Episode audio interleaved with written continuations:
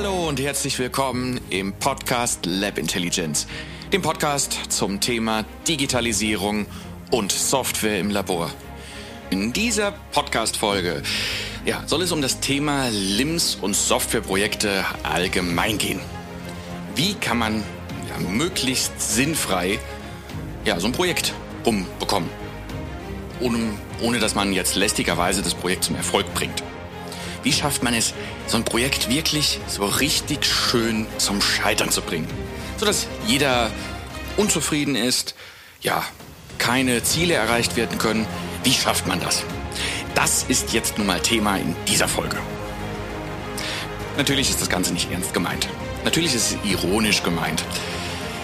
Wir wollen hier niemanden sagen, wie er ein Projekt möglichst sinnvoll zum Scheitern bringt. Aber es soll ja mal das Denken anregen, wie man selbst bisher mit Softwareprojekten umgegangen ist.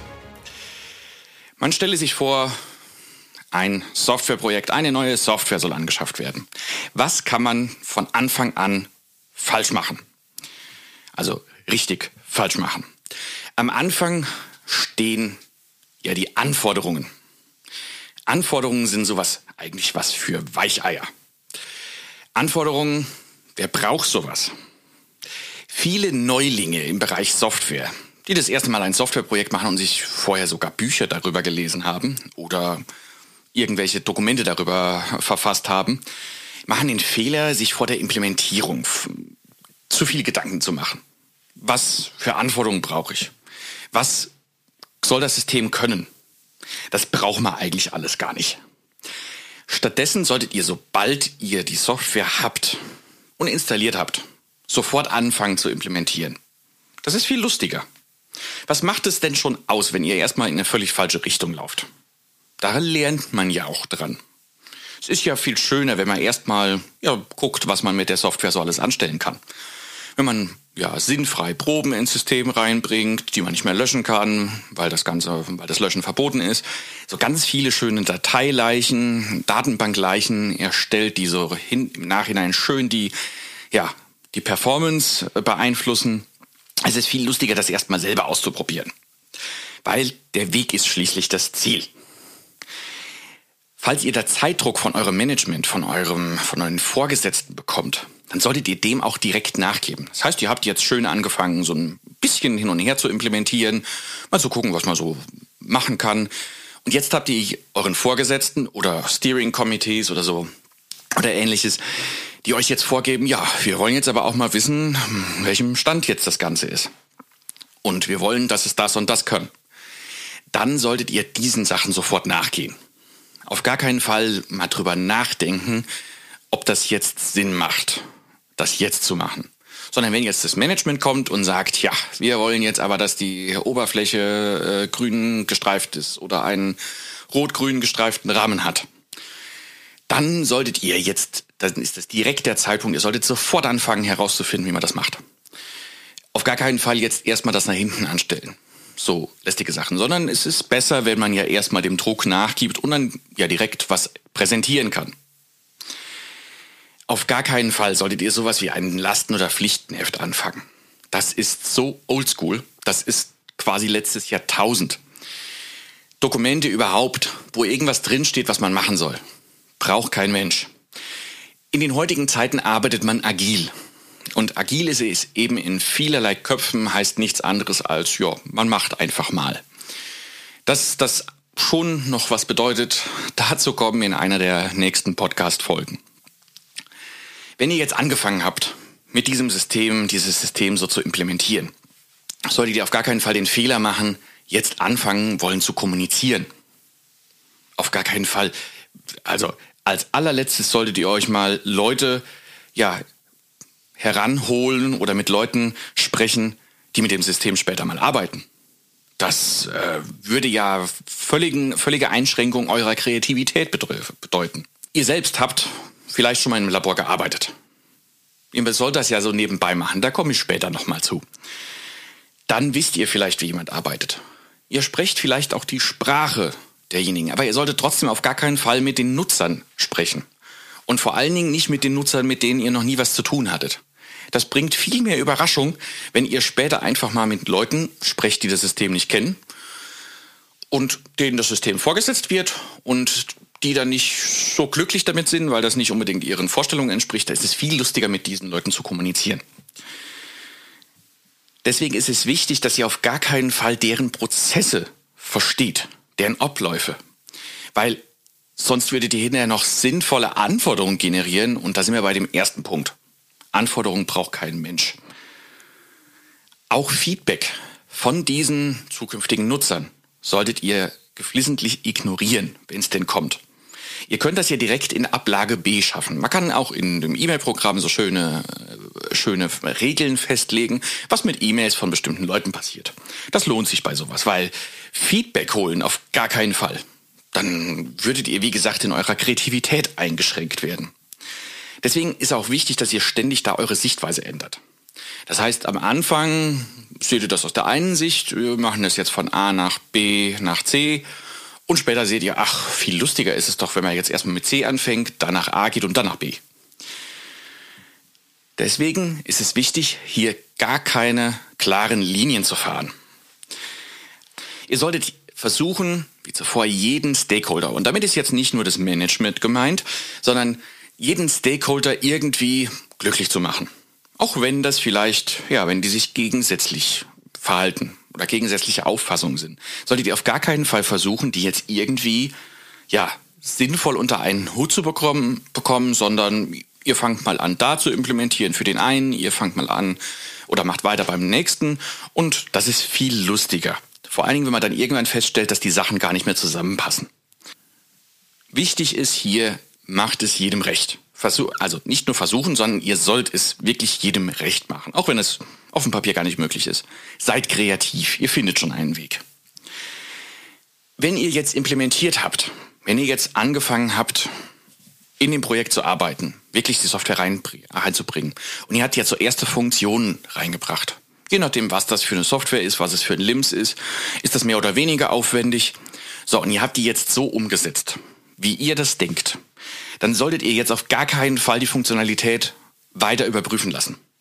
Was soll denn da schon schiefgehen? Ihr habt das ja implementiert. Ihr habt das programmiert. Also braucht ihr gar keine Angst zu haben, dass da irgendwas schieflaufen kann. Deswegen braucht man es auch nicht zu testen.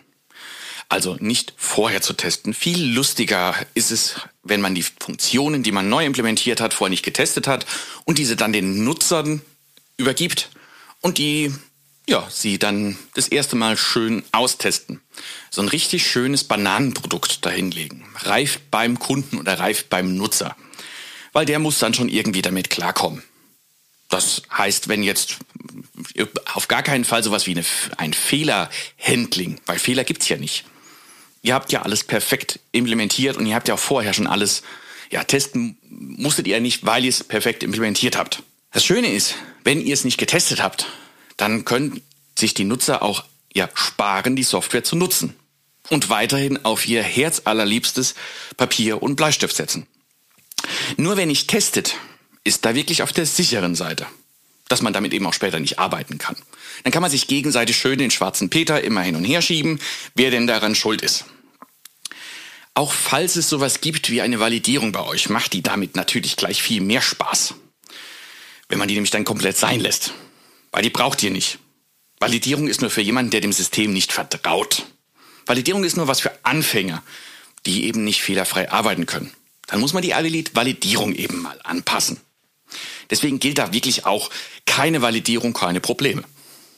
Das ist wichtig. So, jetzt habt ihr dieses System, dieses System implementiert, nach eurem Wissen. Ich will jetzt nicht sagen bestem Wissen, aber vielleicht habt ihr es auch nach eurem besten Wissen gemacht. Jetzt kommt der Punkt, wo ihr das an die Nutzer weitergibt. Da solltet ihr jetzt auf gar keinen Fall die Nutzer schulen. Eine Schulung ist da wirklich nicht nötig. Das System, wie du es oder wie ihr es gebaut habt, ist ja schließlich selbsterklärend. Da muss man nicht irgendwas noch weiter erklären. Das ist dann so ein bisschen wie beim Schwimmen lernen. Ja, manchmal muss man die Leute einfach ins kalte Wasser werfen. Irgendwann lernen die dann schon schwimmen.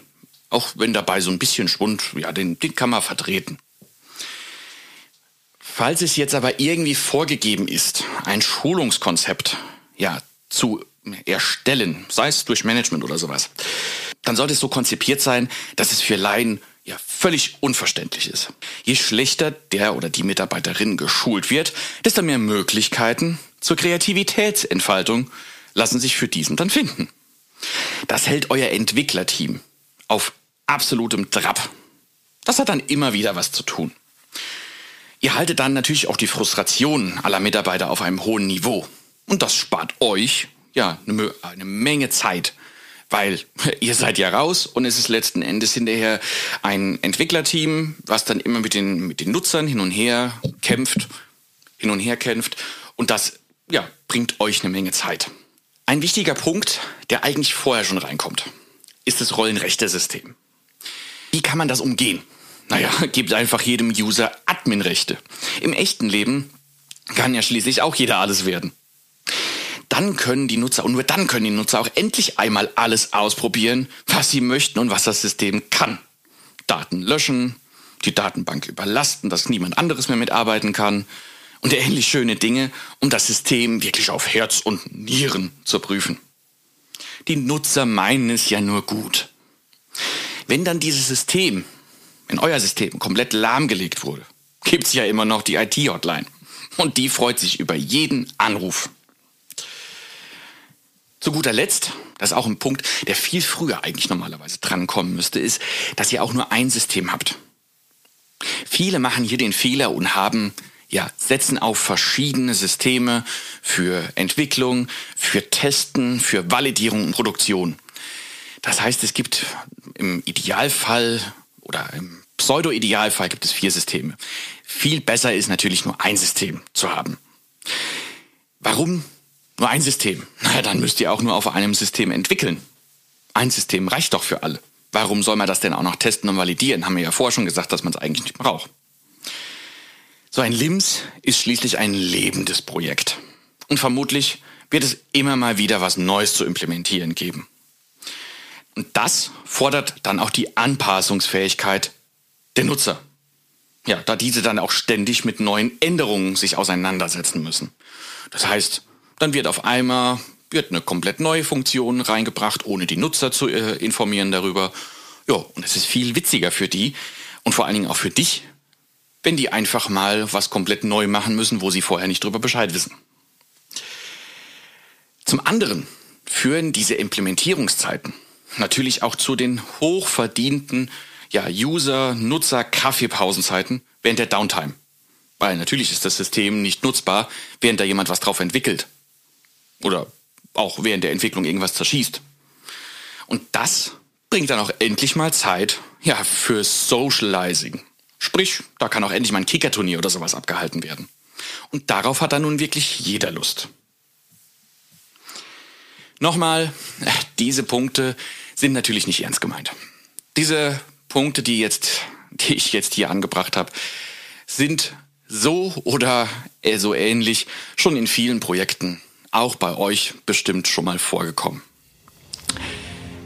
In den nächsten Folgen geht es dann natürlich mehr in die Produktivität hinein.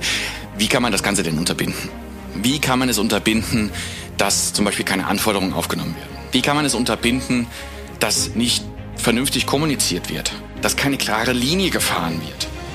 Dass nicht getestet wird? Wie kann man das Ganze überzeugen? Wie kann man alle Parteien davon überzeugen, dass es nicht sinnvoll ist, irgendwas nebenbei zu machen? Man würde seine Forschung ja auch nicht unbedingt einfach so nebenbei machen. Aber keine Sorge, dazu kommen wir in den nächsten Podcast-Folgen. Ich freue mich darüber, dass du bis zum Schluss gehört, zugehört hast und dir ja meine nicht ganz ernst gemeinten Tipps zum Thema Projekte, Softwareprojekte, was kann man möglichst falsch machen, angehört hast.